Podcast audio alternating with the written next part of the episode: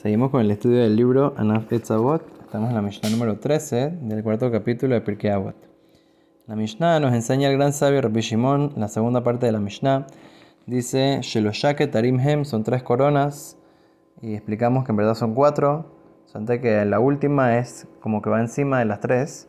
Entonces, primero comenzamos con las primeras tres. Dice, Keter Torah, Keter Keuna, Vegeter Malhut. la primera es la corona de la Torah.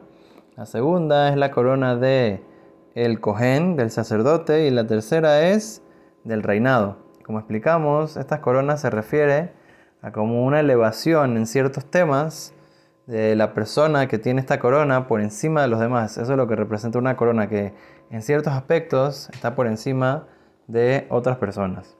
Entonces, una cosa interesante que pregunta aquí en el libro Anaf Etzavot dice, normalmente uno hubiera pensado que, bueno, las cosas están escritas al azar.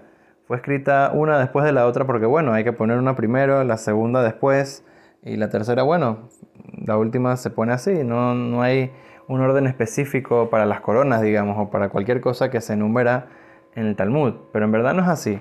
Nosotros muchas veces vemos y sabemos de que nuestros sabios escribían las cosas con una exactitud y con una, eh, con una intención en cada lugar por una razón específica.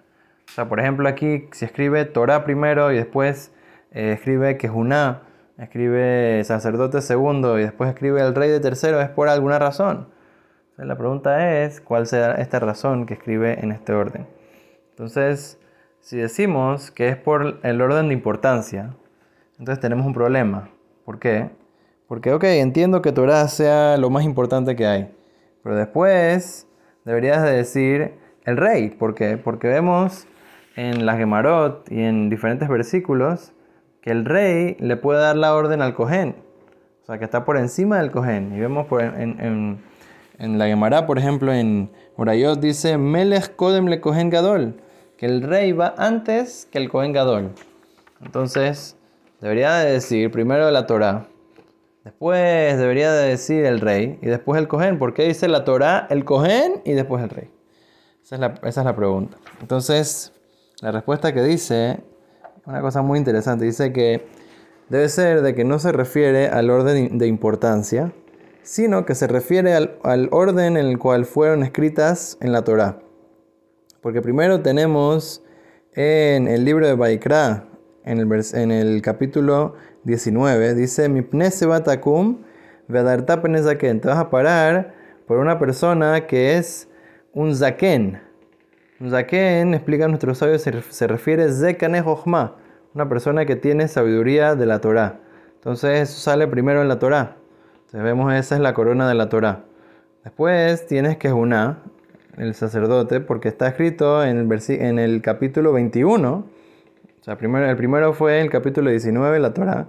Después en Baikra, en el capítulo 21, dice, Vekidashto, y vas a santificar al Cohen, al sacerdote. Ese es el capítulo 21. Y después, en Devarim, y al último libro de la Torah, en el capítulo 17, dice, Somta Melech, vas a reinar sobre ti un rey. Entonces vemos que está escrito en la Mishnah, en el mismo orden como está escrito en la Torah, vemos algo muy importante que cada palabra que está escrita por nuestros sabios está puesta en su lugar por una razón. Una cosa muy interesante. Otra cosa que podemos aprender, muy importante, de esta Mishnah, dice en el Midrash Rabbah, en la Perashá Terumá. Dice estas tres coronas, pero en un orden alterno. Dice primero la corona de el reinado, después dice la corona de el Cohen, y esas dos entendemos por qué están en ese orden, pero al final dice la de la Torah. la pregunta es por qué dice la de la Torah al final. Entonces, explica aquí que ahí, ¿por qué está en ese orden? Porque primero está hablando de las coronas que tenían eh, seres humanos específicos. No cualquiera podía tener este tipo de corona. David Amelech, por ejemplo, tenía la corona del reinado eh, Aarón tenía la corona de sacerdote, del Cohen. No cualquiera puede tener después, si no es del, linaje de David Amelech, si no es el linaje de Aarón, una persona no puede ser rey o Cohen. No cualquiera puede ser eh, eh, rey o Cohen si decide, sino que para ser rey tiene que ser el linaje de David Amelech, para ser Cohen tiene que ser del linaje de Aharón. Pero la última, lo dice Aharón, Aharón, Habib. La última es lo mejor. ¿Qué significa lo mejor? Se refiere a que cualquier persona, es una corona muy accesible. No, no todo el mundo la tiene, pero es accesible para toda persona que dedique sus esfuerzos, su energía y, su deseo de poder crecer en el estudio de la Torah, en el cumplimiento de las mitzvot, esa persona puede llegar a merecer la corona de la Torah. No tiene que tener ni, un linaje especial, no tiene que ser hijo de rabino o una persona que, que tiene una mente brillante, no. Cualquier persona que quiere en verdad meterse con una fuerza y un entusiasmo y una dedicación y un esfuerzo en el estudio de la Torá, tiene la oportunidad de poder llegar a tener la corona de la Torá.